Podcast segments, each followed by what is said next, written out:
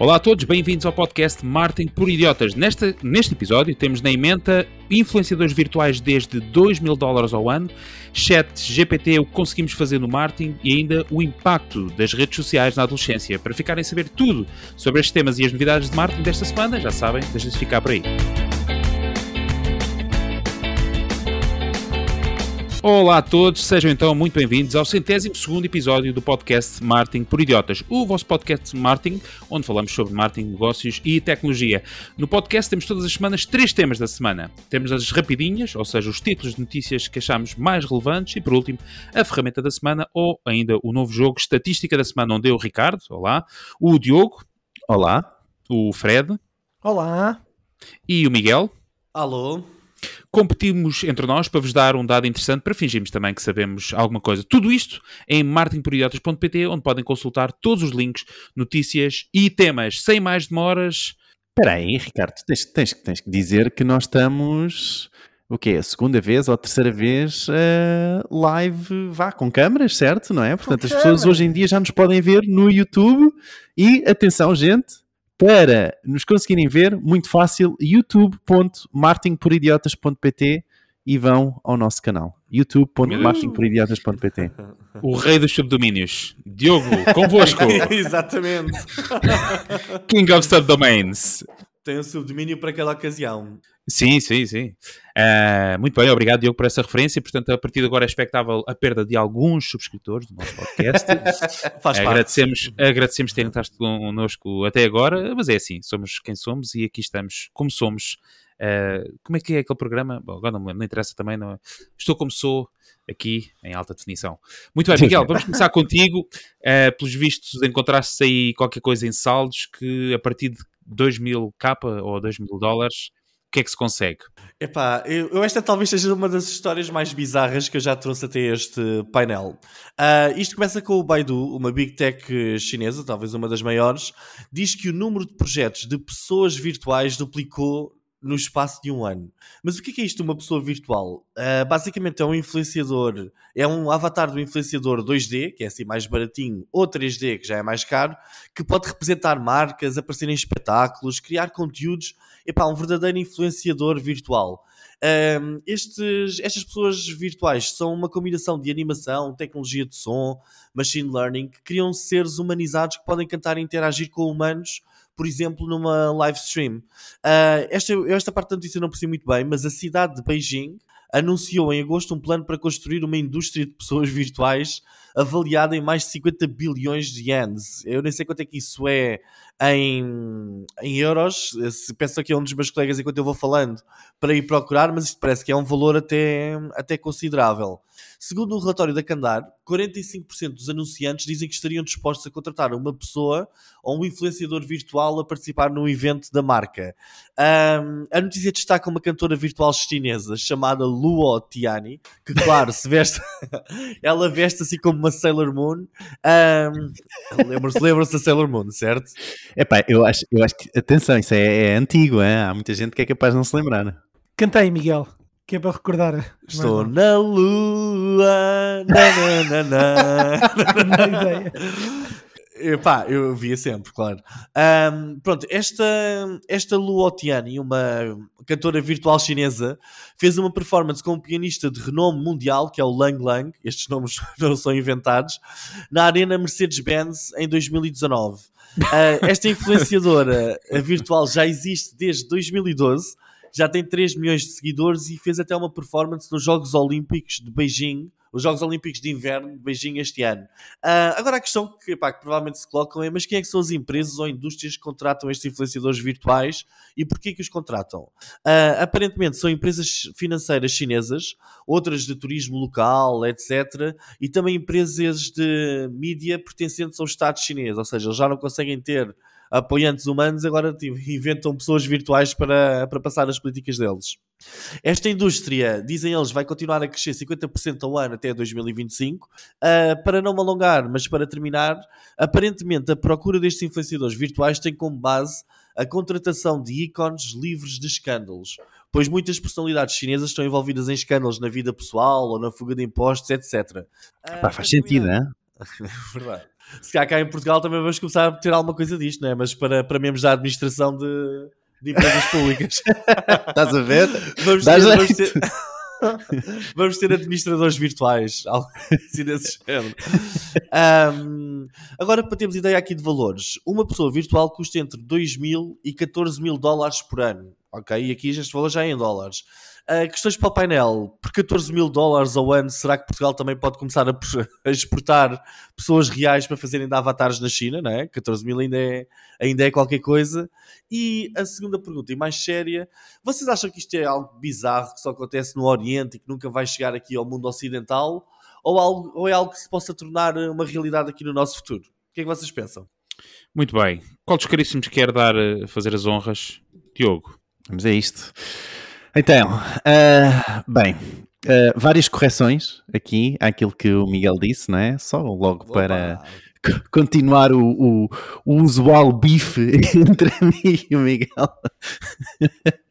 Então o Baidu, o Baidu é o maior motor de pesquisa chinês, não é? Quer dizer, é Não um dos dizer- maiores motores de pesquisa no mundo. Mas não quer dizer que seja a maior Big Tech chinesa.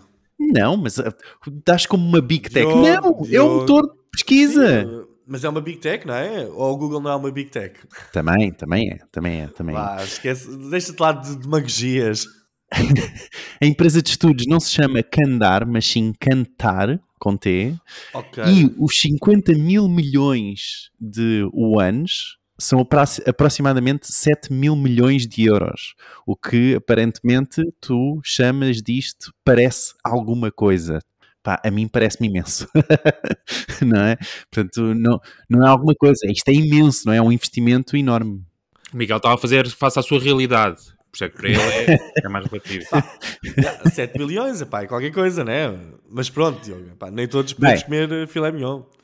Mas piadas à parte, hum, ah, tu, dizes, tu falas aqui sobre ah, pessoas virtuais e parece que é tudo feito por uma máquina, ah, o que não é de todo, ok? Isto na verdade são agências e por vezes até centenas de pessoas a trabalhar ah, por trás de cada uma das personagens ah, ah, criada, ok?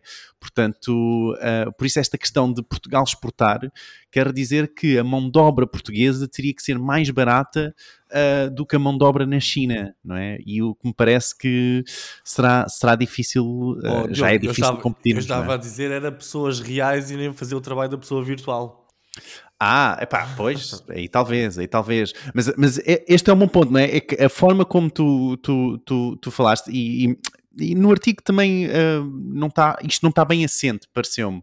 Ah, mas isto é, é- são, são, são personagens que são trabalhadas ao longo de anos, não é? São personagens e agências que estão ali por trás, são horas e horas de trabalho para que aquela personagem ah, consiga ser um influenciador virtual, não é? Portanto, isso é, é importante ter em conta. Mas quanto a, a- a sair de lá, s- ou seja, sair da China para, para cá, eu acho que na verdade já existe ah, várias personagens fictícias ah, que todos nós, não é? Inclusive, se calhar vocês, ahm, conhecem, não é? Portanto, imaginem tipo, a bomba na fofinha, sabem quem é, não é? Eu não sei que tipo de filmes é que tu andas a ver, ou que tipo de conteúdos é que tu andas a Sim. ver A bomba online. na fofinha não conhecem? Sim. Claro que sim. Pronto. A Não, eu na sim. Fofinha segue o Bruno Aleixo nas redes sociais. E o Bruno Aleixo não é mais do que uma personagem virtual. Não existe. Não é? É uma personagem que foi criada, neste caso não foi criada nas, nas, nas redes sociais, não é? Ao contrário de algumas destas, das, das personagens virtuais na, na China ou, ou- ou no Japão, Ahm, mas é uma personagem ah, virtual e que tem mil- milhares de seguidores, não sei quantos seguidores, mas tem, tem vários seguidores, não é? Uh, este Bruno. Aliás, acho que saiu agora um filme. Um, pronto, isto para dizer o quê? Que uh, não é uma coisa da China ou do Oriente, não é? Isto na verdade é uma coisa uh, uh, do mundo e, e, na minha opinião, a única, a única diferença é que eles têm muito mais pessoas, não é? Uh, e conseguem então uh, explorar estas personagens, não é? Levar estas personagens a um nível gigante não é? E tendo o, o, o número de seguidores que, que essa personagem, agora não me recordo qual é que era, uh, acaba por ter. Milhões. 3 milhões também exato, não é muito. Já está a trabalhar redes sociais desde 2012. Pois, a equipa pronto. está fraca. Mas é isso. E tu, Fred? Bom, Achas isto bizarro? Para ti é normal? Sailor dois- Moon é a tua cena? Eh, eu gostava muito de ver o Dragon Ball. E Não, que esquece a cena. casa. Também eu.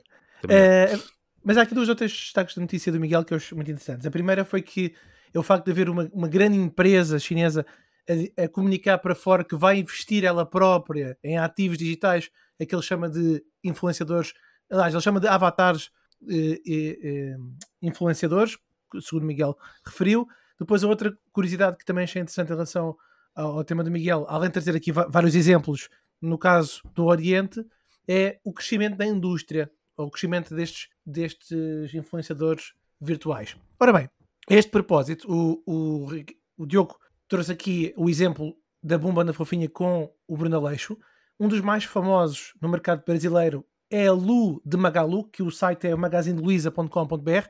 A Lu foi criada em 2003 como a voz de uma vendedora que na altura trabalhava com eles, na, na área de e-commerce, eh, que é, para quem não conhece a Magazine Luiza, e desde 2009 ela aparece muitas vezes no canal do YouTube, apresenta tutoriais sobre as últimas tecnologias, eh, enfim, tornou-se uma influenciadora a ponto de a rede social que ela representa como um avatar virtual tem 32 milhões de subscritores e no TikTok Caramba. 6.6 eh, eh, seguidores. E portanto o foco é apresentar produtos e dispositivos tecnológicos recentes. Um, eu, mais dois exemplos. Um da Barbie, embora nós conhecemos a Barbie das, dos, enfim, dos desenhos animados, eh, das, desculpa, das bonecas e depois mais tarde dos, desenhos animados, do ponto de vista daquilo que é hoje o status da ícone global no digital, ela utiliza o YouTube, o- portanto o YouTube tem 10 milhões de assinantes, e então o que é que faz? É partilhar a vida dela como fosse um conteúdo educacional positivo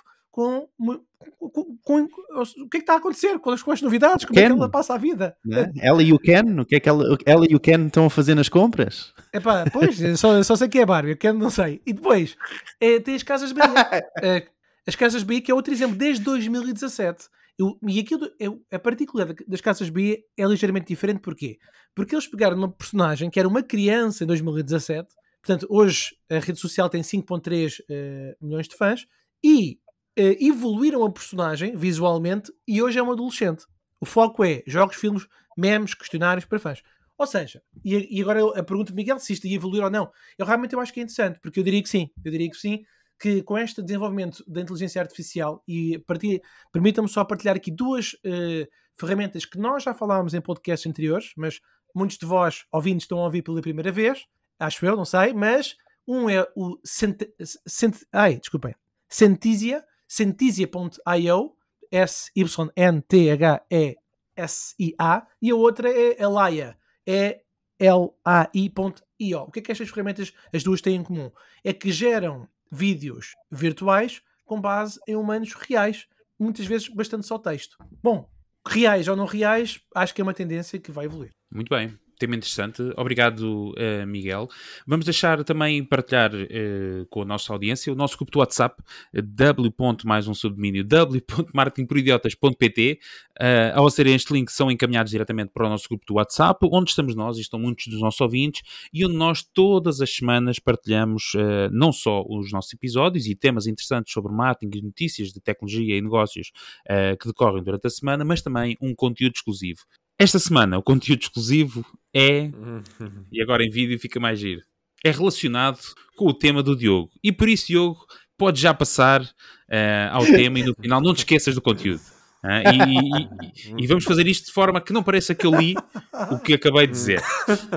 Ah, bom, mas eu queria dizer qualquer coisa do nosso conteúdo. Bom, é, é isso. w.marketingprioridades.pt temos, eh, estamos lá nós, os nossos ouvintes, eh, vocês podem aderir, não tem qualquer custo, já sabem, Ahm, e podem participar ativamente no nosso grupo. Portanto, o, o conteúdo exclusivo esta semana tem a ver com o tema do Diogo. Portanto, Diogo, Sim, só- deixa-me só adicionar que não é só o conteúdo que deste conteúdo desta semana, se forem lá ao WhatsApp, vão na verdade ter acesso Ah, sim, a uma base obrigado. de dados, não é?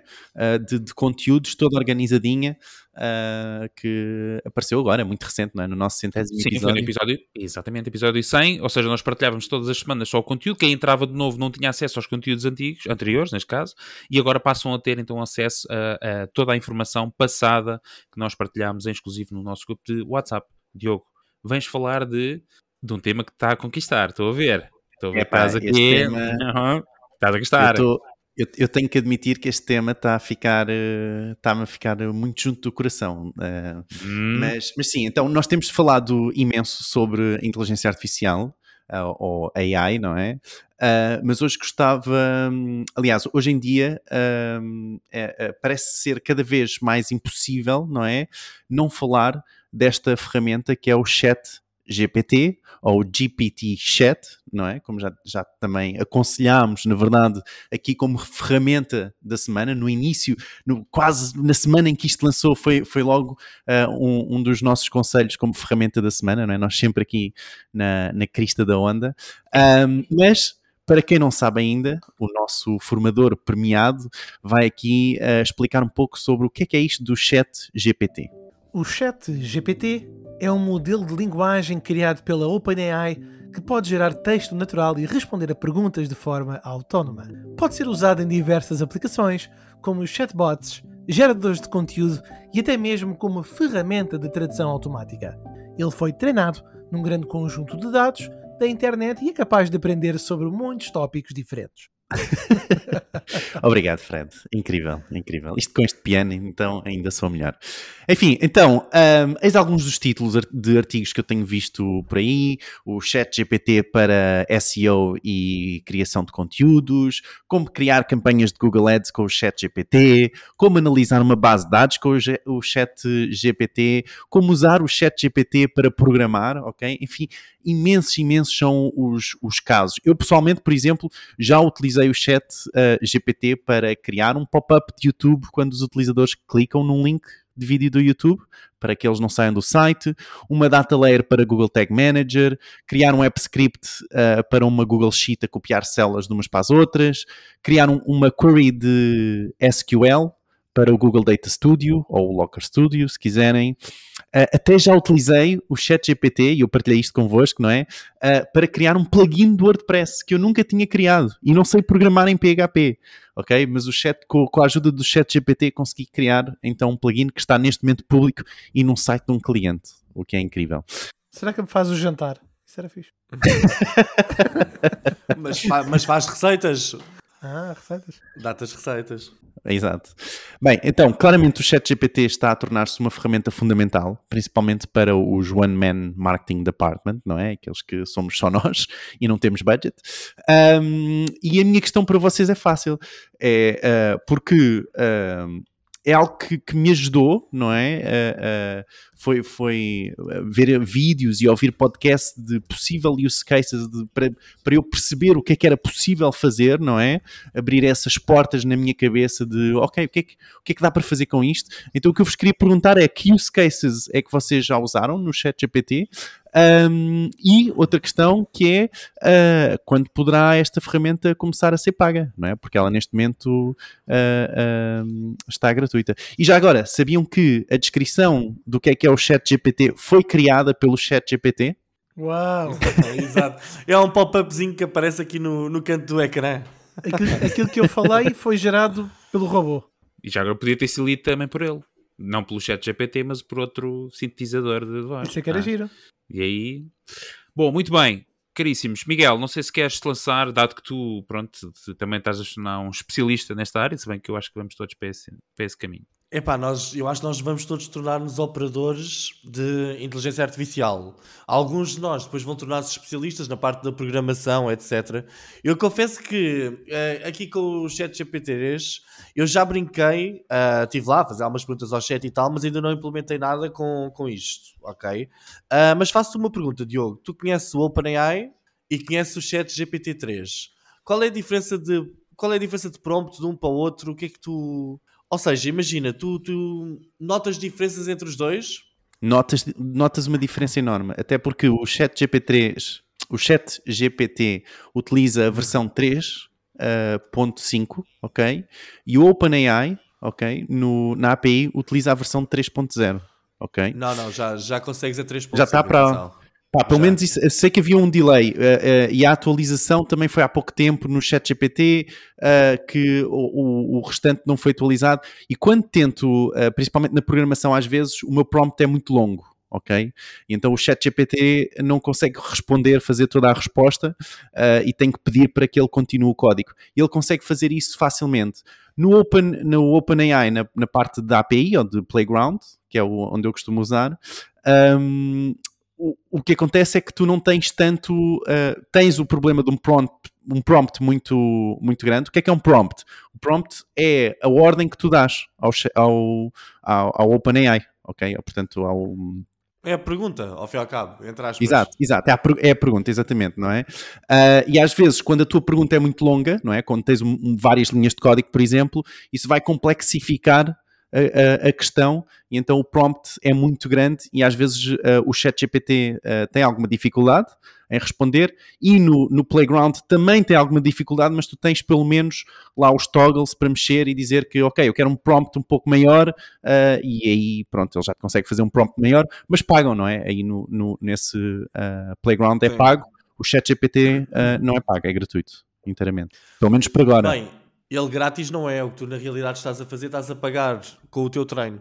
Com os dados, estás a treinar, é? Tu estás a treinar também o estás a treinar também o bot. Mas pronto, eu estava a dizer, eu OpenAI, todo o meu negócio da Bubble Leads é baseado em OpenAI, como, tal como nas grandes startups como o Jasper, etc. Eu com o chat uh, ainda não brinquei, ok? Já estive ali a brincar, mas ainda não tentei ok, agora vou perder aqui algum tempo, vou ver a API, vou ver como é que esta API funciona, etc. Uh, ah, eu acho que o chat GP3 ainda está um bocadinho numa fase aqui de brincadeira e curiosidade e com pequenas aplicações técnicas de trabalho, por exemplo, como tu disseste, epá, criei um plugin Uh, utilizando o chat. E eu acho que isso é, incrível. Isto é uma coisa, de, é do outro mundo. Nós já dois anos atrás estivéssemos a falar sobre isto, não ia ser igual. Nós não, não estaríamos com esta visão como estamos agora. E é um hábito, Miguel, deixa-me só adicionar isto enquanto, enquanto tosses, que é um, porque é, é, é realmente incrível como eu agora eu tenho sempre aberto uma tab do, do chat GP3. Porque é, é, GPT, a, inteligência artificial é, a inteligência artificial é viciante. Uh, tu ficas completamente hooked à inteligência artificial. Uh, eu reparei nisso quando comecei pela primeira vez a brincar com o OpenAI, e que foi aqui no podcast, que até fiz um texto no OpenAI e depois comecei-me a perceber, sempre que estava a fazer o copywriting para uma página de um cliente qualquer, pensava: epá, esse cara ali ao OpenAI, ele dá-me já ali umas quantas ideias, pelo menos ideias do que é que eu vou escrever, ou quais é são os tópicos mais relevantes, não é? É altamente viciante. E agora que está no modelo de chat, nem é ir a um, a um playground, é tipo, simplesmente estás a falar no chat, como nós falamos todos os dias em chat, não é? Altamente viciante. Uh, agora, eu acho que isto para a empresa e para os marketeers, ok? Copywriting está bom, etc. Mas temos, por exemplo, um chat inteligente no nosso site. Eu acho que neste momento uh, eu tenho de ver a API, como é que está mas eu acho que ainda existe aqui alguma dificuldade, porque, por exemplo, eu estava, estava a falar com o chat GP3, ou o que é que é, uh, epá, eu parecia que estava a falar ali com um filósofo, com um boneco, pedia pequenas tarefas e tal, e era porreiro. Mas onde eu gostava de ver isto implementado, como deve ser, e é o que eu vou estudar, porque eu também quero implementar isto na Bubble é como é que nós treinamos este chat para estar a funcionar em favor do nosso modelo de negócio. Ou seja, se eu tenho uma um escritório de contabilidade. Epá, eu não quero que o meu chat esteja ali a falar sobre filosofia, muito menos quando isto for pago, não é? Ou seja, eu queria ter o meu, o meu chat inteligente a falar sobre contabilidade, etc. E a tentar apontar para um objetivo comercial qualquer que eu tenha, como por exemplo, vamos agendar uma reunião ou vamos, vamos agendar uma consultoria. Estão a ver a ideia? Ou seja, neste momento nós temos ali um chat super inteligente, epá, que tanto pode ser um filósofo, um médico, um contabilista, whatever. Mas há de haver um momento em que eu quero que aquele seja um contabilista comercial ou um comercial a, a vender-me serviços de contabilidade, não é? E uhum. eu acho que esse é que vai ser o grande momento em que isto vai massificar como deve ser, quando for possível treinar um modelo nesse sentido, que eu não sei se não é possível já fazê-lo, ainda não sei. Deve ser. Se calhar pode ser um pivot do Bubble Leads ou um, um spin-off. Eu imagino no Bubble Leads, no cantinho, aparece logo um chat também inteligente que está ali a tentar vender a ideia de preencher o formulário para, para angariar a lead. Que ou então isso, até mesmo é? vender. Responde a todas as questões, mas sempre orientado a um objetivo. Ou tu podes definir três objetivos e ele, a pessoa pergunta assim: qual, como é que vai estar Sim. o tempo amanhã? O tempo amanhã vai estar fantástico, mas estaria melhor se você subscrevesse o nosso plano premium de 29. Certo? Estás a perceber? Não, nós temos uma, temos uma variação neste momento que é uma Smart Section, que é o quê? É uma secção onde ele pergunta, por exemplo, qual, qual o seu problema ou o que é que nos levou a procurar-nos hoje, por por exemplo, e a pessoa ao escrever na caixa, ele vai criar a seguir mais uma secção de site, não é uma resposta de chat, é uma secção de site a responder àquilo da pessoa, ok, okay dinamicamente, em tempo real. Uh, mas sim, isto aqui, epá, as possibilidades são completamente Fred, também, ilimitadas. também estás apaixonado é pelo AI? Quais são os teus sentimentos sobre, uh, não, sobre tudo não, isto? Não é a minha área de trabalho. Uh, no dia a dia Ainda? é uma paixão apenas mais por curiosidade. Uh, mas o que me interessa mesmo é o modelo de negócio e o modelo como funciona. Isso é uma coisa que me apraz aqui abordar. Bom, nós já falamos várias vezes da OpenAI, mas só fazendo aqui um pequeno reforço que estamos a falar de, de uma organização que foi fundada há seis anos, portanto não é uma coisa aí com, com um legado, uh, seis anos, e que mantém uma filosofia de que as corporações gigantes não devem controlar o desenvolvimento tecnológico progressivo. Foi fundada pelo Elon Musk, pelo Sam Altman, teve um investimento de mil milhões da Microsoft. No entanto, é uma organização sem fins lucrativos, pelo menos esse o desígnio, e tem um, e tem um, tu, disseste, tu disseste Elon Musk? Disseste sim, Elon sim. Musk? Diogo, tu, tu usas? que é que se... o Elon Musk demitiu-se da organização uh, após 3 anos de existência, mas continua a ser doador e a, ser defensor do OpenAI. Mas só para dizer o seguinte, uh, qual é que é o propósito da organização? E nós temos, e vocês fizeram imensas referências uh, e números, uh, inúmeras, inúmeras tecnologias que foram sendo desenvolvidas.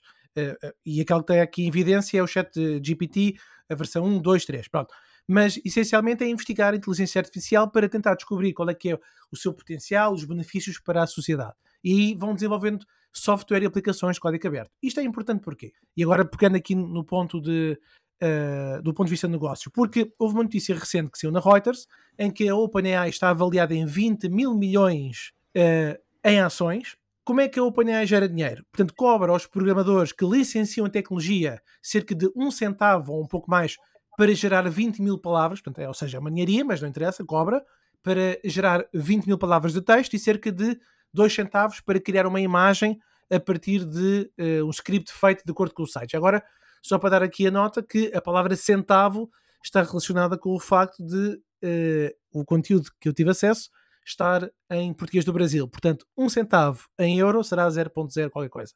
Uh, um ou dois. Agora, isto é relevante considerando que eu falei há pouco de uma startup que é a Centesia. O Miguel já falou várias vezes em episódios anteriores da Jasper, Jasper.io, eh, que é uma das empresas que está avaliada em muitos milhões. Só para termos a noção, a Jasper recentemente teve uma avaliação de 1,5 mil milhões em valorização do mercado e levantou recentemente 125 milhões de, em fundos. Portanto, estamos a brincar com a Babalite que utiliza, utiliza, eh, eh, utiliza inteligência artificial.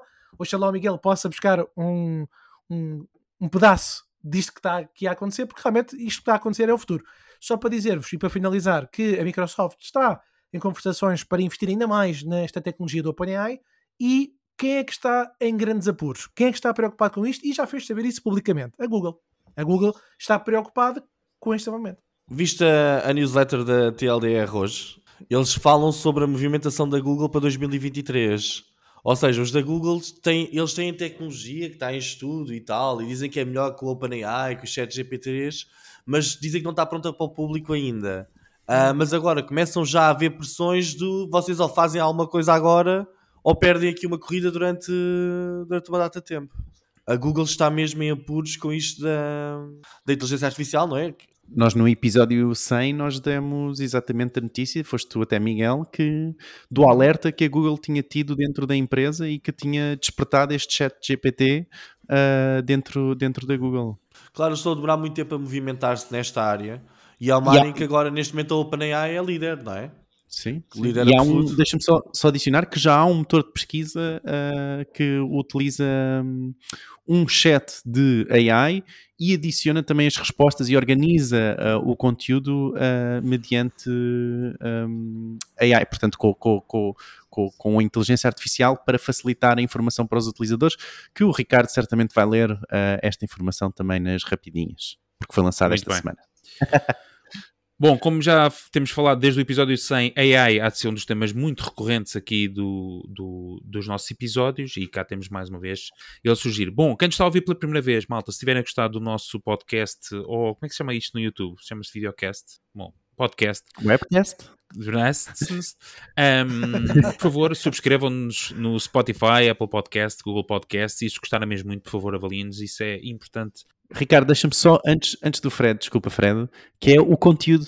tu não me recordaste do conteúdo e eu esqueci-me do conteúdo que ia ser partilhado no WhatsApp.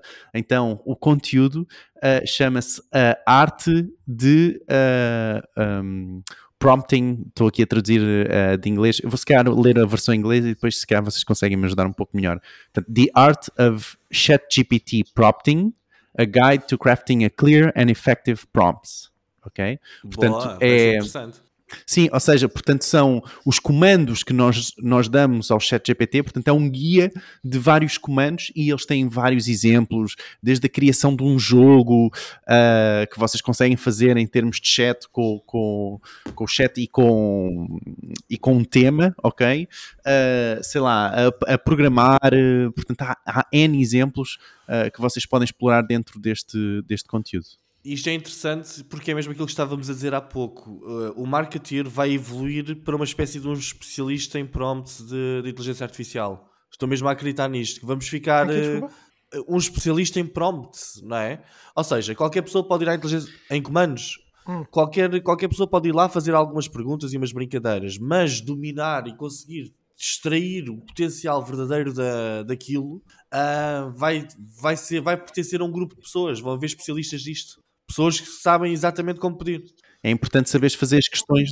Há 10 anos que estamos a falar que o voice search é que ia ser a última Coca-Cola do deserto, não é? E, e as pessoas só sabem usar o Alexa e a Siri para fazer coisas simples, comandos, como é que está o tempo, como é que está isto, como é que está aquilo. Não usam aquilo para nada de. Sim, oh Fred, mas é que nós, nós chegámos agora ao outro nível que é que começam a haver aplicações práticas. Deixou de ser aquela brincadeira de falar com um filósofo e passou a ser realmente teres ali um parceiro de trabalho a quem estás a fazer. Hum Sim, há, muito, é, há, esta questão B2B, não é? Uh, ao contrário do, do, do, do, da Alexia, etc., que é B2C no sentido de satisfazer o, o, consumidor final. Aqui nós queremos gerar negócio e temos essa, esse, esse empowerment e essa, essa, um, essa vontade, não é? E digo, por exemplo, uma coisa, nós na Bubble Leads, epá, fizemos mais de 6 mil landing pages, que é estarmos ali, que tivemos a comprar casa, foi interessante, contámos no outro dia, que é estarmos a fazer um prompt e o prompt não dá exatamente o tipo de resposta que nós queríamos. Agora vamos trocar aqui uma palavra, vamos meter aqui uma vírgula, vamos trocar um bocadinho a estrutura do pedido. E isto foram ali testes e testes e testes até chegarmos a uma resposta mais ou menos standardizada, não é? Uh, por isso eu vou ler com atenção este, este guia que me parece mesmo muito interessante esta semana. Finalmente, Diogo traz alguma coisa de, de valor. muito bem, mal começamos em vídeo, vêm logo os elogios. Uh, muito bem, seus falsos. Muito bem, Fred, hoje, hoje trazes um tema muito interessante, porque eu hoje de manhã acordei e fui tomar a minha banhoca, não é? E estava lá, e não sei porquê, devo ter tido algum sonho ou qualquer coisa que eu acordei e disse assim: epá, o meu mal deste mundo são as redes sociais. E ficou-me isto na cabeça. E hoje, eis que tu trazes aqui um tema de reflexão para 2023 e que eu acho que vai tocar neste tema. Tu também já és um renegado há muito tempo. Não, assumido. mas o Ricardo vai ter que explorar isto aqui um bocadinho. Porque é que ele pensou isto? algum, algum... Olha, foste para os teus filhos à escola hoje, não foste? Ou não? Hoje fui. Hoje foi? Não, não fui, fui. Hoje fui. Ora bem. Não, mas foi, hoje antes, começou... disso, foi antes disso. Foi antes disso. Claro. Hoje começou o segundo período do ano letivo 2022-2023 e envolto nesta temática da sociologia da educação, na ciência que estuda os processos sociais de ensino e de aprendizagem, acabei por ler e ouvir quatro conteúdos que me fizeram pensar e que quero partilhar aqui com este ilustre painel e com os estimados uh, ouvintes deste podcast. Ora bem, pergunta para reflexão. De que forma o uso das redes sociais está ligada às mudanças cerebrais na adolescência. Bom, eu apanhei uma notícia no New York Times a propósito de um novo estudo realizado por neurocientistas da Universidade da Carolina do Norte, conduzido a 169 alunos entre os 12 e os 15 anos de idade. A proposta foi avaliar a frequência de verificação de comportamentos nos adolescentes em três plataformas: Facebook, Instagram e Snapchat. E a ideia era perceber as alterações ao desenvolvimento funcional do cérebro ao longo da adolescência. Segundo o estudo, a idade escolhida está relacionada com um período de desenvolvimento cerebral especialmente rápido. O estudo publicado esta terça-feira na JAMA Pediatrics, cujo link depois pode encontrar no site de marketingporidiotas.pt, está entre as primeiras tentativas de captar mudanças na função cerebral correlacionadas com o uso das redes sociais ao longo de um período de anos. E então, o que é que os investigadores descobriram? Não, os investigadores descobriram que as crianças que verificavam habitualmente conteúdos nas redes sociais, por volta dos 12 anos de idade, mostravam uma trajetória distinta com a sua sensibilidade às recompensas sociais dos seus pares a aumentar com o tempo. Os adolescentes com menos envolvimento nas redes sociais seguiram o caminho oposto, com um interesse decrescente pelas recompensas sociais. Vou explicar um bocadinho melhor.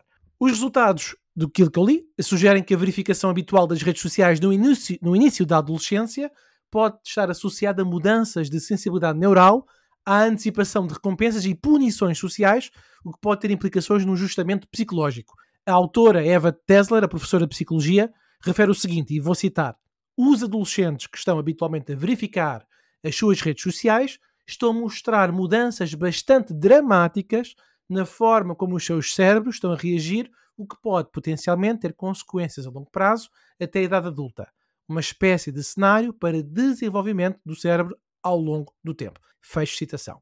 Ora bem, os resultados mostraram que os adolescentes que crescem a verificar mais frequentemente as redes sociais estão a tornar-se hipersensíveis ao feedback dos seus pares, diz o estudo, e os autores referem que a sensibilidade social pode ser, e esta é uma parte interessante, adaptativa.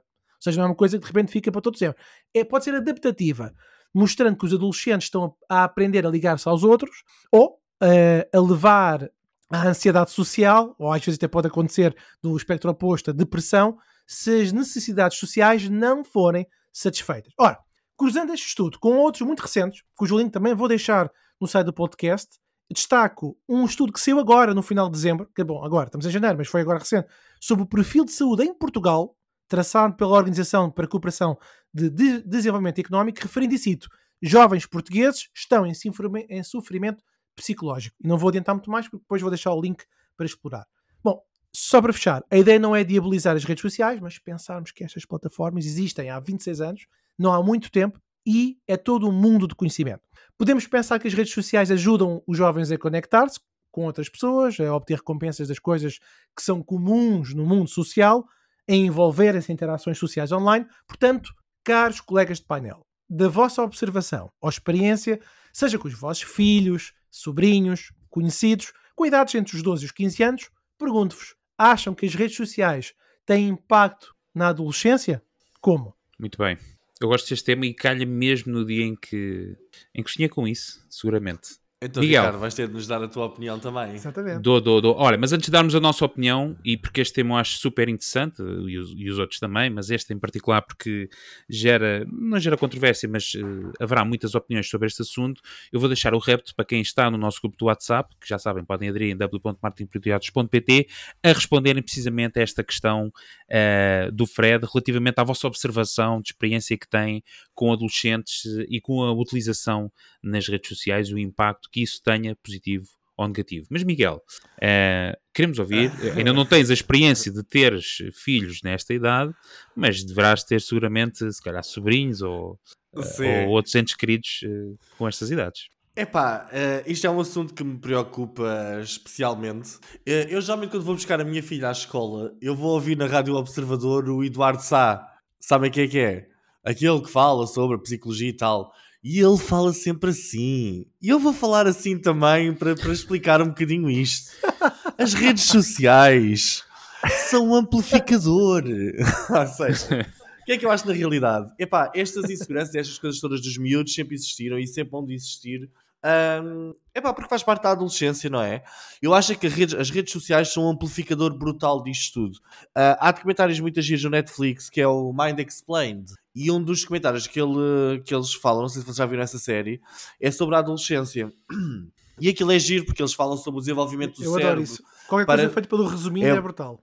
Yeah, está é, brutal aquilo. Yeah. Uh, e eles falam sobre os adolescentes, nós, desde os tempos mais primitivos, temos o cérebro, da parte da frente do cérebro desenvolve-se mais lentamente, mas isso tem um propósito fisiológico, que é para nós abandonarmos a asa dos nossos pais, irmos à procura, temos aqui algum sentimento de rebeldia, irmos à procura de novas experiências, novos grupos, e isso fez da evolução humana, não é?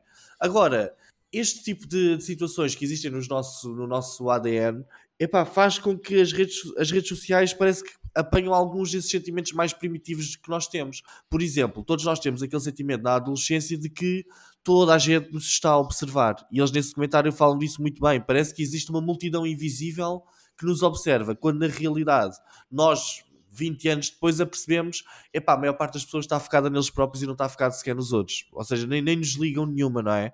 Eh, eu acho que infelizmente as redes sociais uh, apanham a pessoa na altura mais frágil mental, uh, na, na, altura de maior fragilidade mental do seu desenvolvimento. Pá, uma pessoa com 13 anos não tem maturidade para lidar com tudo aquilo que a rede social traz de positivo ou de negativo. Esta ideia de que todos estão a observar-me, todos me estão a ver, todos me estão a julgar, eu estou a ver a vida dos outros, a vida deles é perfeita, a minha não é.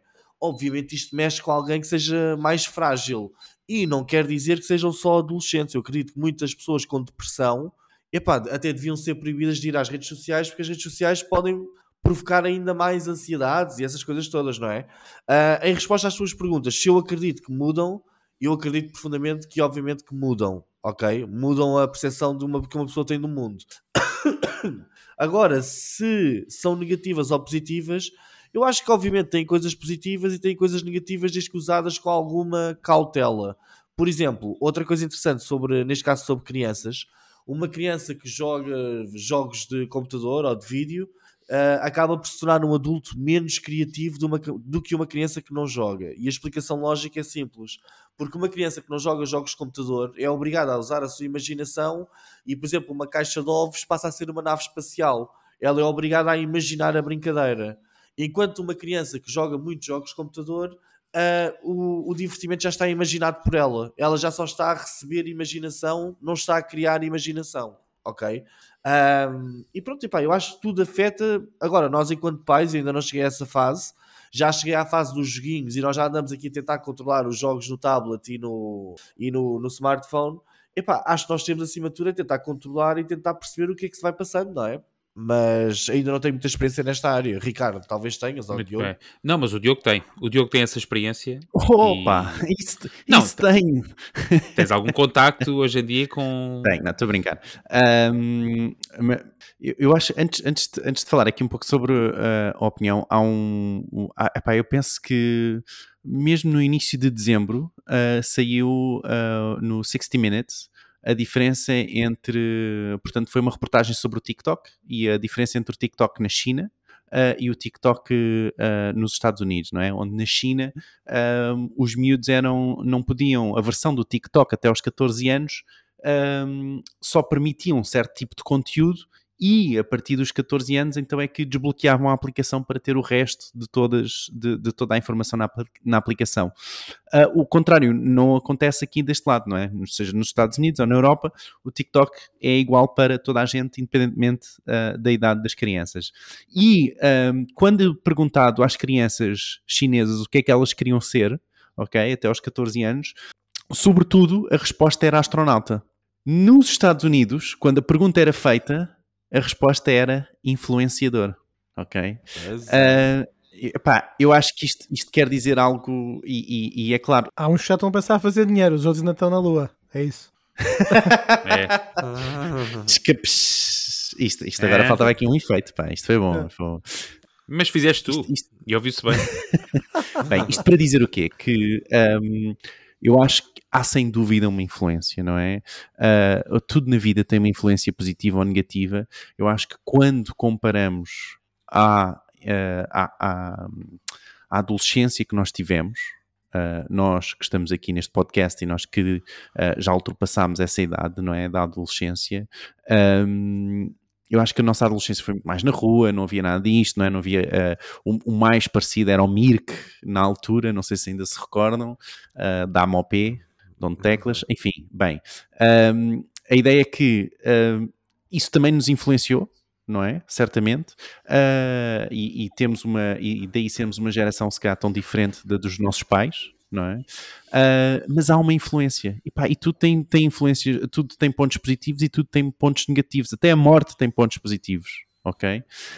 Um, portanto, estar a dizer se, quais os pontos positivos e negativos de um e do outro, aqui nós nem sabemos, na verdade, não é? Portanto, porque este será, as próximas gerações são as, as, as, como o Fred estava a referir, não é? Portanto, isto tem 26 anos, não é? Portanto, só as próximas gerações é que realmente vão, e mesmo assim, no início também não era assim, portanto, só as próximas gerações é que vão realmente trazer e perceber e dar-nos dar a entender a, a, a real influência que isto teve e depois se na generalidade foi positiva ou se na generalidade foi negativa. Muito bem.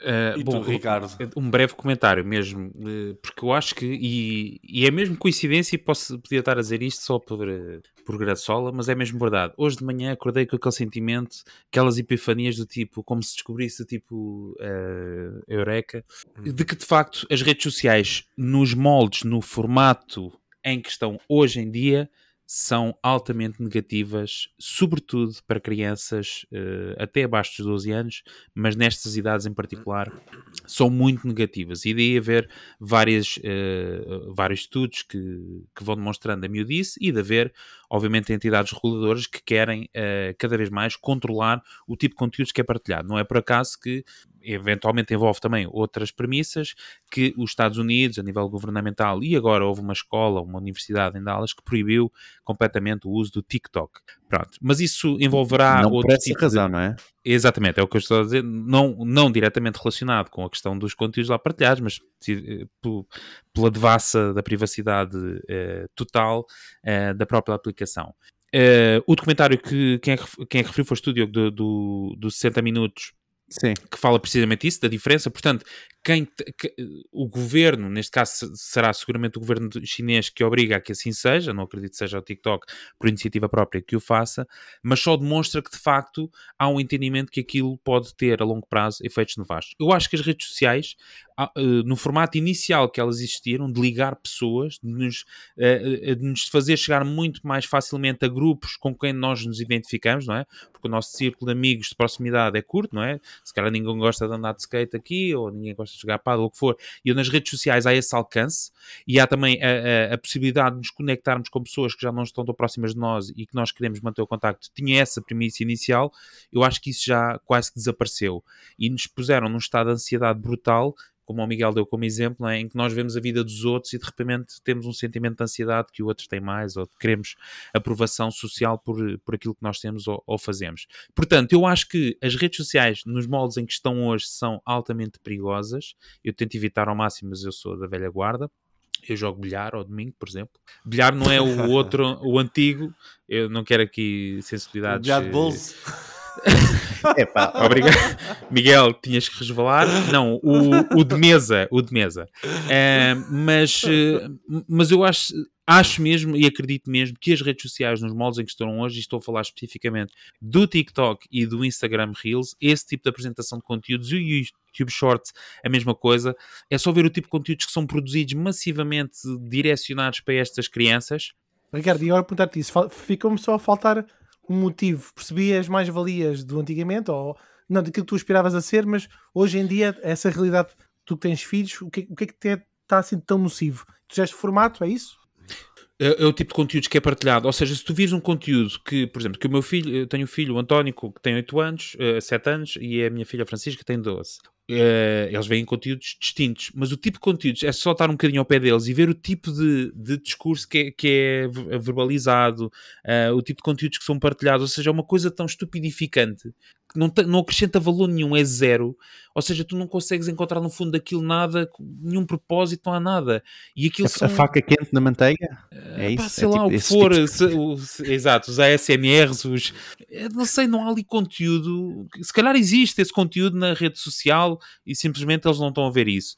Mas não vejo no conteúdos que, que são feitos por adultos para crianças, totalmente estupidificantes, simplesmente para manter ali eles uh, completamente viciados naquele conteúdo contínuo, sem qualquer valor. Mas pode, pode ser a minha visão de adulto que não estou a perceber, pronto, não estou dentro daquele meio. E, e, não sei se se recordam, mas o, o mesmo a Frances Hagan, uh, quando foi os Facebook Files, não é? Ela uh, referiu um, um estudo ah, exatamente obrigado, Diogo. Obrigado. sobre uh, uh, o quão nocivo o Instagram estava a ser para, para certas crianças. Para a autoestima uh, das crianças. Que, Exatamente, uh, portanto, yeah. eu acho que, que elas se queriam matar ou algo assim, acho que o estudo era relacionado sim, sim. com isso. Uh, epá, altamente nocivo. Não, não é? sim, e na altura eu faltei, eu falei, as redes sociais, o Meta, uh, o TikTok não tanto, mas Meta, e, e, falámos de um exemplo concreto de, um, de, uma criança que se tinha suicidado por, por, por, uma série de situações, quer mensagem, quer... Eles têm o poder de acabar com isto, de, de poder bloquear completamente certo tipo de conteúdos que eles sabem que vão originar ansiedade, etc. E eles não o fazem, ou seja, nem sequer há responsabilidade social nem ética de o fazerem, pá. Porque eh, há aqui um princípio que é o do livre-arbítrio, do tipo, não gosta, não vês, ou podes ver outra coisa, mas não, no fim do dia tem que haver uma entidade de controle que diz, isto não pode ser. E nem é só isso, Ricardo, e não é só isso. O, o Miguel ainda há pouco estava a falar também, e, mas não referiu isto que é, as aplicações estão uh, altamente criadas para viciarem o utilizador, não é? E as crianças são as que menos preparadas estão, não é? Para esses, uh, uh, uh, com menos defesas têm para, para essas, essas táticas que, que, as aplicações têm, não é? Sim, eu por acaso tenho ali atrás um livro que é o Hooked, que fala exatamente sobre esse, sobre esse tema, coisas, formas de, de manipular as pessoas e de viciá-las, com descargas de dopamina, etc. Deixa-me só adicionar isto, desculpa Miguel, em relação ao Hooked, o novo, o, o, o mesmo autor acabou de lançar um livro, ok, que se chama Indistractable, uh, acho que é Indistractable, uh, e é exatamente como te removeres disso. Ok? ok. bem, foi grande, grande telenovela que já aqui vem. Eu por acaso acho que estou a ver aí atrás de ti, Diogo, um, um livro que é o Re a Reproduction, acho eu, que também fala sobre também fala sobre esse tema. Uh, Tira para vermos. Tira só para vermos. Bom, se calhar agora não há tempo. Não, não, vamos, não vamos para aí. Mas acho que aquilo que o Ricardo está a dizer, tinha dito há bocado, é essencial. É que antigamente a promessa das redes sociais era tu encontrares aquele amigo do liceu que já não vias há uma data de tempo e tu conectas-te com ele e falam, etc. Eu acho que isto aqui mudou tudo a partir do momento em que começaram a ver as páginas de fãs. Em que passámos da ideia de vamos ver o que é que os nossos amigos andam a fazer e passou a ser ver a vida de desconhecidos e de celebridades e de pessoas influentes. Isto trocou completamente a ideia, a ideia da rede social mas pronto, faz parte. Agora não sei se há voltado de trás já. Acho que já não há, os caminhos é sempre a descer. Mas eh, Fred, exato, eu ia só. Não, eu força, só comentar. Eh, Dar a palavra eu, começou aqui o alarme aqui cá em casa com a criança aqui a chorar. Não, mas ia só dizer o seguinte: é, no é, site Marketing por Idiotas, tipicamente, é, tipicamente não, estão lá sempre todos os episódios e estarão lá três links complementares a este assunto. Um artigo que fala sobre os adolescentes e a forma como, como utilizam a internet é para fugir de sentimentos negativos. Um podcast, um episódio de podcast que eu ouvi do Tudo Explain, curiosamente o Miguel falou também deles, eh, que é, que é a empresa, que é a Vox Media, que faz este tipo de. que fala sobre os extremismos online para crianças e o estudo que fala sobre o, sofrimento psicológico eh, em Portugal, eh, baseado naquilo que eu referi há bocadinho. Aproveito, e uma vez que vocês falaram de livros, não posso deixar de recomendar para quem gosta mesmo do tema o livro A Fábrica de Cretinos Digitais, feito curiosamente por um neurocientista, um francês, eh, eh, Michel de Desmourguet, não sei se é assim, eh, mas é algo semelhante a isto. A Fábrica de Cretinos Digitais é um livro também absolutamente surreal, porque tem muito estudo científico. Fica, fica um susto. Muito bem. Obrigado, Fred, pelo tema. Obrigado também uh, Miguel e, e, Diogo. Mais uma vez, deixo o repto no nosso grupo do WhatsApp a responder à questão do Fred, da vossa observação, a experiência que tem uh, com os vossos filhos, estejam, estejam eles ou não nesta, neste leque de idades, dos 12 aos 15. Qual é a experiência que vocês acham, ou o impacto que vocês acham que isso terá uh, no seu crescimento e no seu desenvolvimento? Muito bem, vamos ao próximo segmento, que é o Twitter. Estamos pronto? Então vamos lá a isto. Então, temos esta semana o António Felipe, a Catarina Rochinha, o Igor Lisandro, uh, Olamide Olapipo. Deus meu, o António Pinheiro, o Ricardo Serra, a Mara Oliveira, o Bruno T. Brito, a Paula, aliás, o Paulo Silva, o Luís Valente e, por último, a Joana Pouca Martin. Joana Pouca Martin isto não há como negar que nós temos estado a vir num crescimento exponencial eh, de pessoas do Twitter, não é? Eu tenho aqui um gráfico que representa isso e tenho estado a ver este crescimento constante. Epá, temos cada vez mais pessoas a seguir-nos a fazer o shout-out do Twitter. Ou, ou, ou, não reconhece isso, Diogo? Reconheço, reconheço sim, senhor. E... Então reconheço, sim, senhor. Isso irrita-me. Isto irrita-me, pá. Melhor é que neste episódio tu trazer já gráficos, incrível. Uh, agora é que estamos aqui. Parecia o Marcos Mendes, viste? Parecia o Marcos Mendes. então não sei se soube esta linha. Isto é os nossos ouvintes, está a descer. Não sei, vocês viram isto a subir Muito bem, vamos sem mais demoras ao próximo segmento, que é sim muito importante, também como os tweets shout é as rapidinhas notícias de marketing digital em Portugal e no mundo. Muito bem, a Google atualizou o seu guia de boas práticas, utilizando internamente utilizado, desculpa, internamente para agora incluir a experiência como um fator. O Twitter Blue para negócios já está online e permite os negócios se distinguirem com um selo amarelo. Ainda no Twitter, o Twitter lançou a contagem de visualizações públicas para todos os tweets. Agora é possível facilmente avaliar, por exemplo, a taxa de interação dos tweets de influencers. O TikTok enfrenta a proibição dos Estados Unidos após a descoberta de que autoridades chinesas utilizaram a app para espiar jornalistas nos Estados Unidos. O You.com chegou, o motor de pesquisa que utiliza a inteligência artificial para categorizar e personalizar os resultados para o utilizador de uma forma fácil e que inclui um chat para ajudar com as questões mais fáceis. Por Portugal, canais SIC passam a integrar a plataforma de publicidade segmentada Place. A Cibes registrou um recorde de compras no dia 23 de dezembro. O número de compras físicas e online em dezembro aumentou 20% face ao, mês de, ao mesmo mês de 2021, segundo a empresa de pagamentos Cibes, que destacou o aumento também de 31% nas compras remotas. Por último, de acordo com o estudo Observador 7LM Natal 2022, 7 em cada 10 portugueses têm intenção de aproveitar os saldos. Isto é mais do dobro face ao ano passado, ou seja, 33% será isto. E estas foram as notícias da semana. Uau, que timing! Que Epá, timing! brutal, incrível. brutal. Mas você pensa que isto é ao acaso? Só faltava estar assim com os batutas a fazer assim, tipo, pá, a dar assim o final. Exato. Não, eu já estou copiando e já chega. Muito bem, vamos eh, para o próximo segmento. Não é a ferramenta da semana, mas esta semana sim a, a estatística da semana. Temos música, Ricardo, para, para a estatística da semana. Acho que é do preço certo. N- não é do preço certo, é um lookalike. Não queremos Oh, aqui. oh, Não queremos Sim, aqui. sim, sim.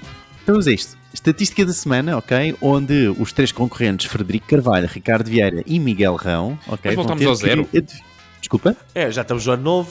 Ah, Exatamente. desculpa. o vencedor do ano passado foi o Frederico Carvalho, Foi o Fred. pronto. foi o Fred. vencedor de 2022. Então, esta semana, ok? O que vocês têm que adivinhar, ok? É uma percentagem, tá bom? Eu vou ler uma frase e vou dizer X%. E onde estiver X, vocês têm que adivinhar qual a percentagem. Vou-vos dar uma dica, ok? O máximo que vocês podem ir, ok? É 50%. Portanto, é tudo abaixo de 50%, o número que for, tá bem? Então, bora lá. Obrigado, Números referentes a Portugal. Bora lá. Então, o comércio, on- o comércio online em Portugal continua a registar uma trajetória de crescimento. Isto segundo o, a Cibes Analytica, ok? Os pagamentos online já pesam X% do total de pagamentos verificados em dezembro de 2022. Ou seja, qual a percentagem de todos os pagamentos ah, ah, faturados pela Cibes, claro, ahm, que são só de compras online ok? em Portugal. Isto foi em relação a dezembro. Qual a percentagem? Vamos começar por. eh, Vou ser eu eh, a dizer quem é que vai começar. Vai começar pelo vencedor do, do ano passado, eh, Fred, Frederico Eu Carvalho. vou acertar em cheio, será 42%. Uau! Eu, para mostrar que Miguel. não fui influenciado, eu é 39%. Ah, isto é sempre ao contrário. Tá, tá, eu viu-se bem, viu-se bem. Disse bem. 39. Ah, o Fred sabia. Não sei. Eu vou fazer com mais velhotas no preço certo. Ah, Acima ou abaixo? 37%. 37%. ok? Regras do preço certo. Portanto, quem tiver mais perto ganha. Estão preparados? Então, vou reler a frase agora com a percentagem. O comércio online continua a registrar uma trajetória de crescimento. Os pagamentos online já pesam 15% do total de pagamentos verificados. Ricardo, Ganhou o Ricardo. Estratégia, eu, eu sabia que eu, eu ia apostar mais baixo, mas usei mesmo a tática do preço certo e funcionou. Se bem que Anos no e preço anos. certo, estás acima, rebentas também. Não, por isso é? metes-te abaixo. Metes-te ali abaixo que é. Então, mas foi 15. Muito bem, muito bem. Parabéns, eh, Ricardo. Ponham lá o ponto, faz favor. Muito bem. 15%. 15%, pois, mas é processados pela. Mas sim. De todas É um as compras, não é? depois de todas. É Ah, incrível. exatamente. 15% é bom. É, exato. Agora começaram a refletir. É, claro, agora isto conta com contas do supermercado, conta tudo. Não, o que eu pensei foi dezembro, ponto número 1, um, ponto número 2. O pessoal saiu da pandemia e tal, agora tem hábito de fazer muitas compras em casa, mas se calhar 47 se calhar é capaz de ser. Ei, logo metade das transfer... da, da Cibes era, era online. Estava tudo em casa. Ah, muito bem, obrigado. Ah, ganhei também. Bem, ele também está a falar de boca cheia como se ele tivesse dito vai 16. Ele disse, Ele disse o dobro. Como ele disse assim? 37. Epá, oh, foi incrível. Não percebo. É assim é o jogo. O jogo é assim. Eu não fiz as regras. O jogo é assim. Bom, vão chorar Isto para é o um outro lado. jogo, exato. Ahm, sim, choram no outro lado. Muito bem, malta, chegámos ao fim. Ahm, não sei se querem deixar algum brevíssimo comentário de 30 segundos. Não, estou a brincar, nem, nem 2 segundos tem. Ah, antes de despedirmos, resta relembrar quem nos está a ouvir e chegou até aqui, obrigado. Ah, relembrar, eh, relembrar o quê? O nosso grupo do WhatsApp em w.martinporidiotas.pt que é onde podem aderir, já sabem, estamos lá nós, estão lá também muitos dos nossos ouvintes, debatemos muitos dos temas e hoje temos um tema bastante interessante para lá debater. Para quem ainda não o faz, por favor, subscrevam e avaliem o nosso podcast, é muito importante para nós e, por último, não menos importante, o nosso website em martinpuridiotas.pt. Nós, como sempre, voltamos a ver no próximo episódio, na próxima semana, por isso não perca o próximo episódio, porque nós também não. Até lá, tchau! Tchau. Tchau, tchau.